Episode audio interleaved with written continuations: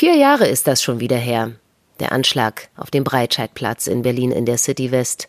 Hallo, ich bin Steffi Fiedler. Wissen Sie noch, wo Sie damals waren, als es passierte? Wenn etwas so Schreckliches passiert, dann kann man sich meistens noch daran erinnern, wo man in dem Moment war, als es geschah oder als die Nachricht kam vom Anschlag. Ja, wir schauen in dieser Podcast-Sonderfolge nochmal zurück auf den Abend des 19. Dezember 2016 und lassen die zu Wort kommen, die damals kurz nach dem Anschlag vor Ort ganz dicht dran waren. Michael, Michael, Michael, da ist einer reingefahren, Tote, Tote, Tote. Dann sind wir über den Kirchturmplatz äh, rübergelaufen und haben das Geschehen vor uns gesehen, wo denn die verletzten Toten lagen, meine Kollegen schreiend, blutend. Polizei, alle waren überfordert gewesen. Wir haben dann geguckt, was sozusagen passiert ist, haben die erste Hilfe, Nothilfe geleistet. Es war wirklich auch so ein Schicksal, wo man gesagt hat, also der ist für sein restliches Leben gezeichnet, ja. Und ist eigentlich nur zum Einkaufen gewesen und ist nur über den Platz gegangen. Der wollte zum Bahnhof Zoo.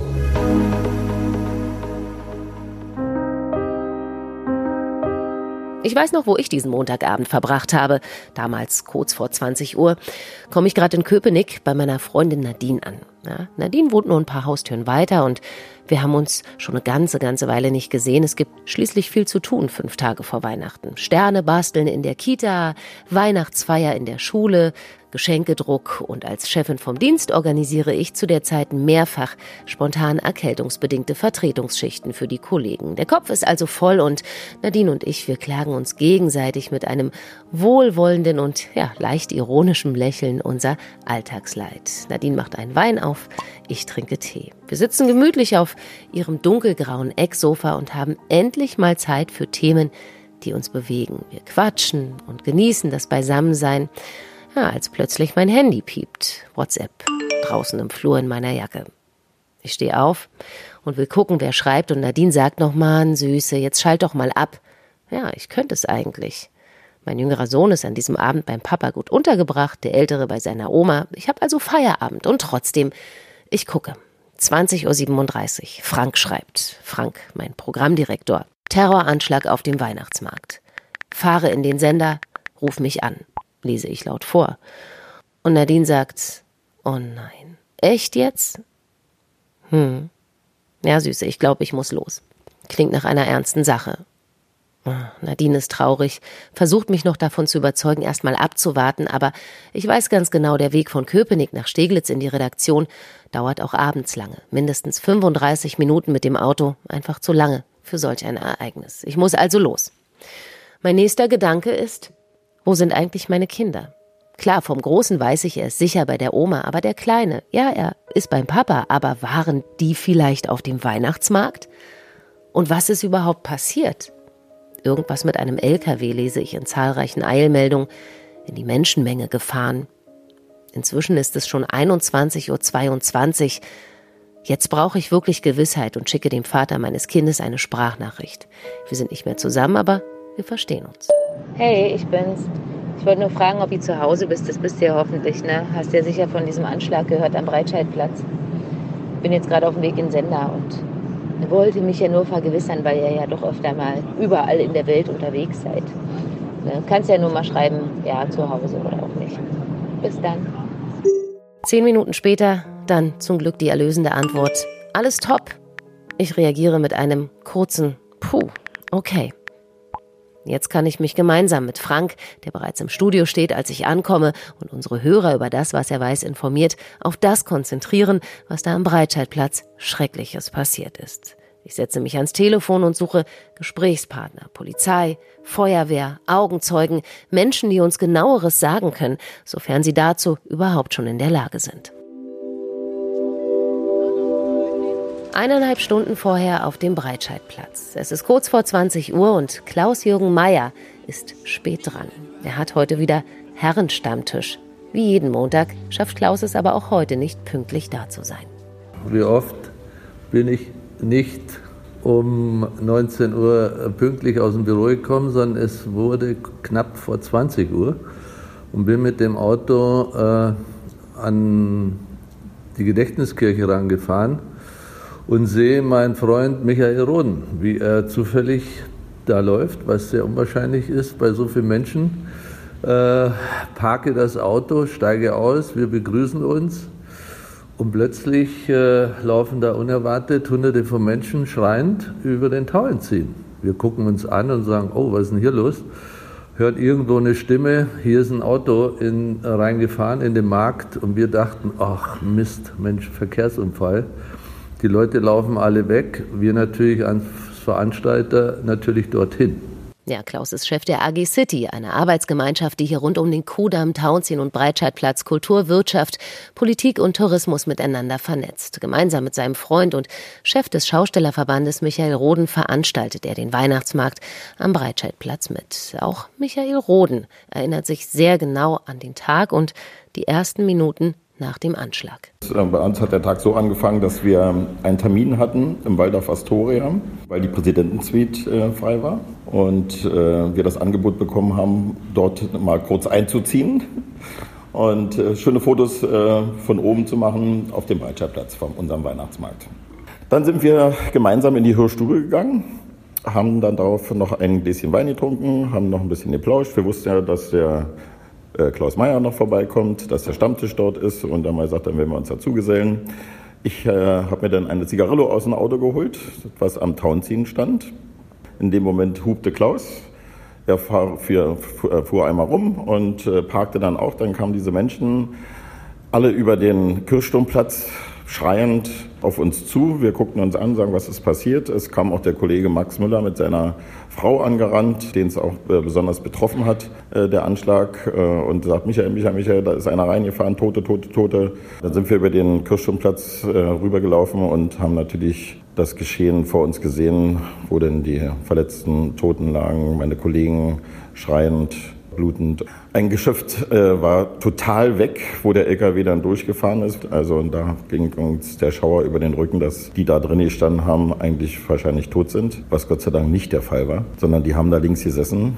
Wie das sozusagen so gekommen ist, äh, das weiß der liebe Gott, dass diese Menschen, die dort drinnen in, in dem Geschäft gestanden haben, nicht ums Leben gekommen sind. Ja, an diesem Abend entscheidet das Zufallsprinzip. Fast 100 Menschen werden teils schwer verletzt, elf sterben. Das zwölfte Todesopfer ist der polnische Lkw-Fahrer, der kurz vor der Tat durch den islamistischen Attentäter Anis Amri in seinem Lkw erschossen wird. Am Anschlagsort herrscht kurz nach der Tat Chaos. Polizei, alle waren überfordert gewesen, selbstverständlich, klar, die Polizei war schon vor Ort, also die, zumindest die Streifen, die hier auf dem Breitscheidplatz waren.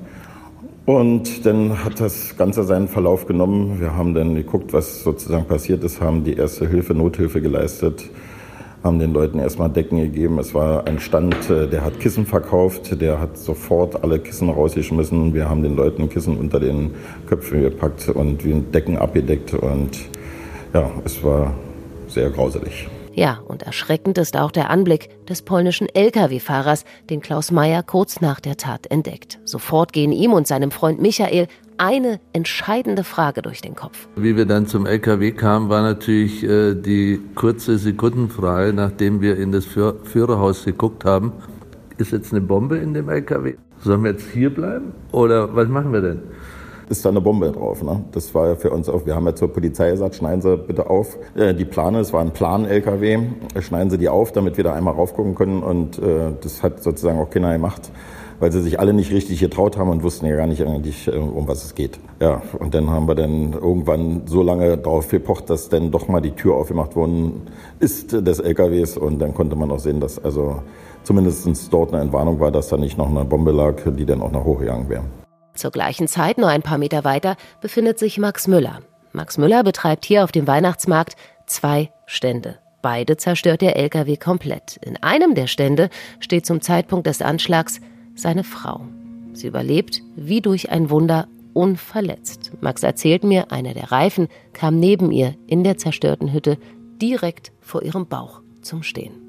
Der ist in meiner Bude abgebogen und ähm, meine Frau stand in der Bude, die Bude ist jetzt zusammengestürzt, die habe ich da rausgezogen. Und wir sind über diese Kirchenplatte hier diagonal rübergerannt. Und äh, so weiß ich noch, sind wir zu hoch zu Saturn, weil ich hatte so im Kopf so oberstes Stockwerk. Ich habe meine Cousine geschnappt, meine Schwester, die arbeiten ja alle hier. Ja, und stehen kurz nach dem Anschlag erstmal unter Schock. Ermittler wissen inzwischen, dass der Bordcomputer den LKW damals gestoppt hat. Nur deshalb konnte er nicht noch mehr Menschen überrollen. Elf tötete er trotzdem und erzeugt Bilder, die Max sein Leben lang wohl nicht vergessen wird. Diese ganzen Leichen und zerfledderten Menschen. Mein Onkel Rudi, der hat mir mal vom Zweiten Weltkrieg erzählt, der war in Moskau, also in Russland stationiert und hat mir erzählt, wie furchtbar das war. Und wenn man das vergleicht, würde ich sagen, ist es ein kriegsähnlicher Zustand. Mhm.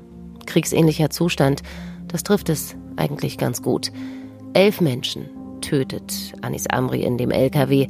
Elf, ja, das ist so eine Zahl, unter der man sich erst etwas vorstellen kann, wenn man die Getöteten beim Namen nennt. Da ist zum Beispiel Sebastian, 32, Industriemechaniker aus Brandenburg-Havel. Er ist an diesem Abend auf dem Weihnachtsmarkt, um mit Freunden eine bestandene Uniprüfung zu feiern. Oder Angelika aus Neuss Lanzerath, 65. Sie hat von ihrem Sohn eine Berlinreise geschenkt bekommen. Er überlebt, sie nicht. Christoph, 40. Er schafft es noch, eine Freundin zur Seite zu stoßen.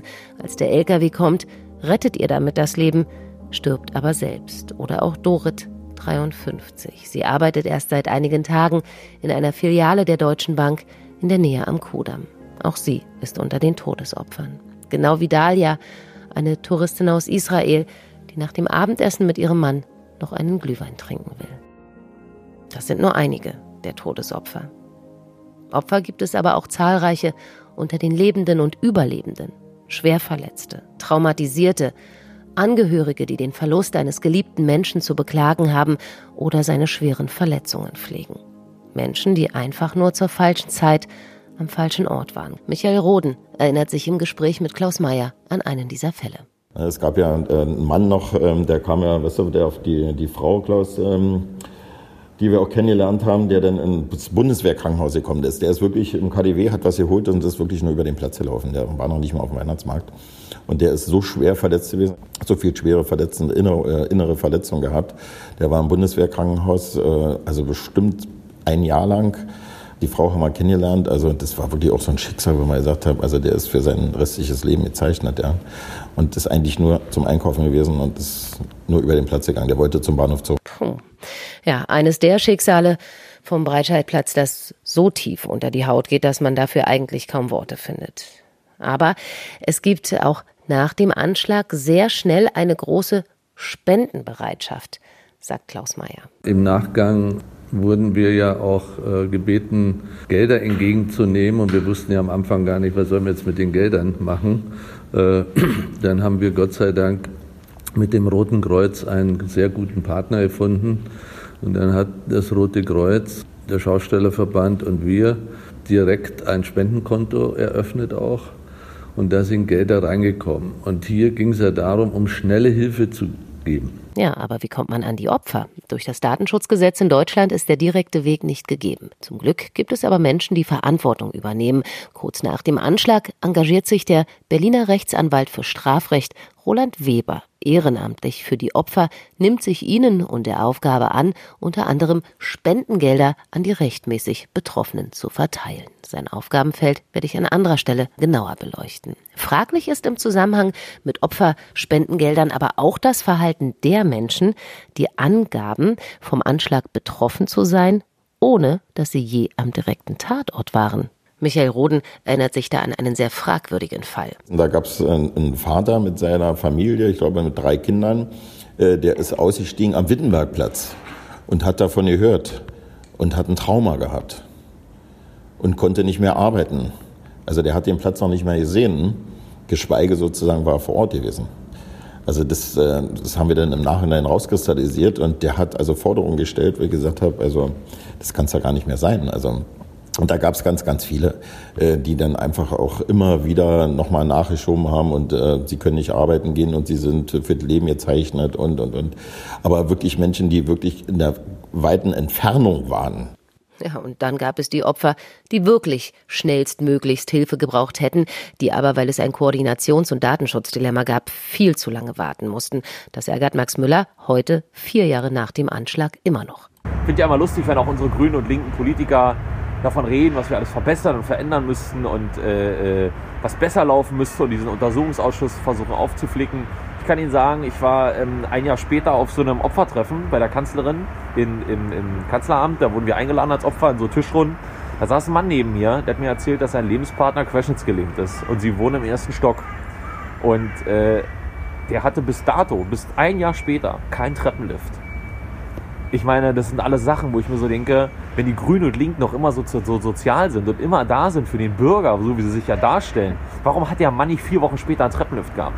Ja, da sind bei Max noch immer so viele Fragen und so vieles, was ihn aus tiefstem Inneren noch heute ärgert. Alle äh, ähm, äh, Kanzler oder äh, Präsidenten aus den einzelnen Ländern halten dann irgendwelche Trauerreden, gehen da hin und sagen dann, oh, es tut uns so leid und wir sind mit den Gedanken bei den Opfern. Ja, aber warum kommt es denn dazu? Wenn wir doch wissen, dass wir tausend Gefährder haben, die potenziell in der Lage sind, sowas zu machen. Wieso werden die nicht abgeschoben oder eingesperrt, zwangseingewiesen? Ich weiß es nicht. Ich bin ja der Meinung, ich liebe meinen Rechtsstaat. Ich bin froh darüber, dass ich mich verteidigen kann, dass kein Polizist mich jederzeit irgendwo einsperren kann, sondern dass ich immer die Möglichkeit habe, mich zu verteidigen. Aber wenn auch wissentlich ist, dass diese Person das den, den Wunsch hat, Menschen dasselbe anzutun, wie das wir, das wir erlebt haben auf dem Attentat, dann muss ich mir doch die Frage stellen, völlig egal welcher Konfession oder Einstellung er ist, wieso darf der hier rumlaufen? Ja, wer hat da eigentlich versagt? Die Frage ist immer noch nicht geklärt.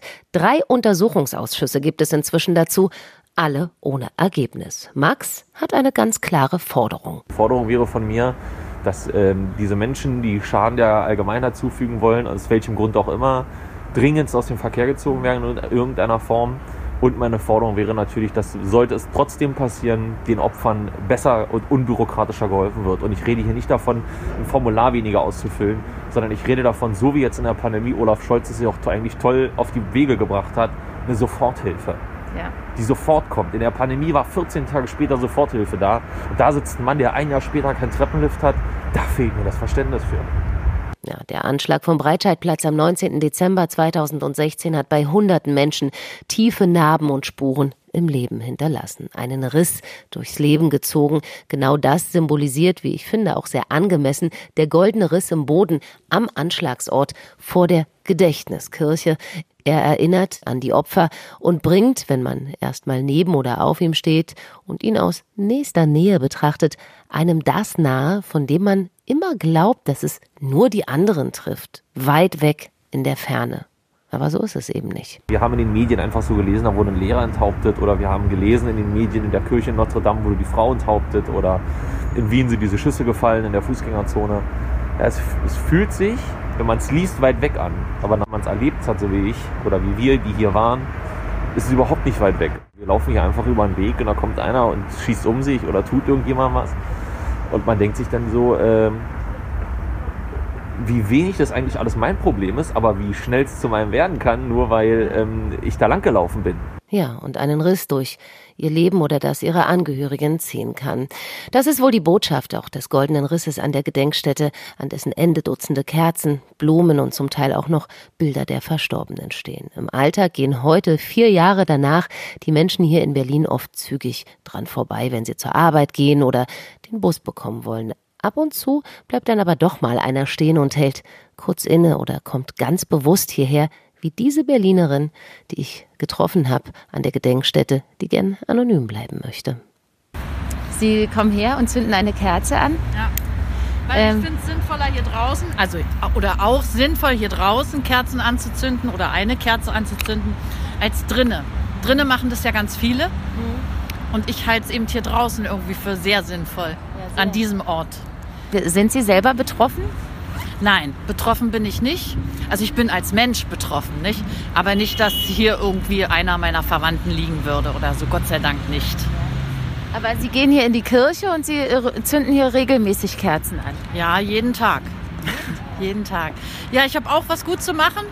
Und von daher bin ich eben immer in der Kirche, in der Andacht, jeden Tag. Und ähm, ja, und dann zünde ich hier jeden Tag eine Kerze an jeden Tag eine Kerze für die Opfer des Anschlags vom Breitscheidplatz. Das spendet Trost und Wärme und würdigt die Menschen, die wir hier verloren haben und auch die, die noch heute mit den Folgen des Anschlags zu kämpfen haben. Über die sprechen wir in der nächsten Folge über Angehörige und Überlebende, über Hilfen, auf die sie gehofft und die sie damals dringend nach dem Anschlag benötigt hätten, die aber so schnell nicht verfügbar waren. Was lief da schief und warum war man in Berlin auf so einen Anschlag nicht vorbereitet?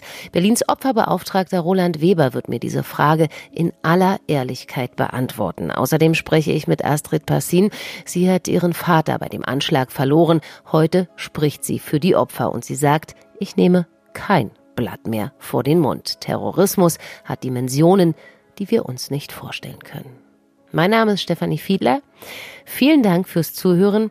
Und ja, an dieser Stelle bleibt mir nur, Ihnen zu sagen, bleiben Sie gesund und nicht nur das, sondern, und das hat der Pfarrer von meiner anonymen Passantin gesagt, bleiben Sie auch geliebt, denn das ist mindestens genauso wichtig.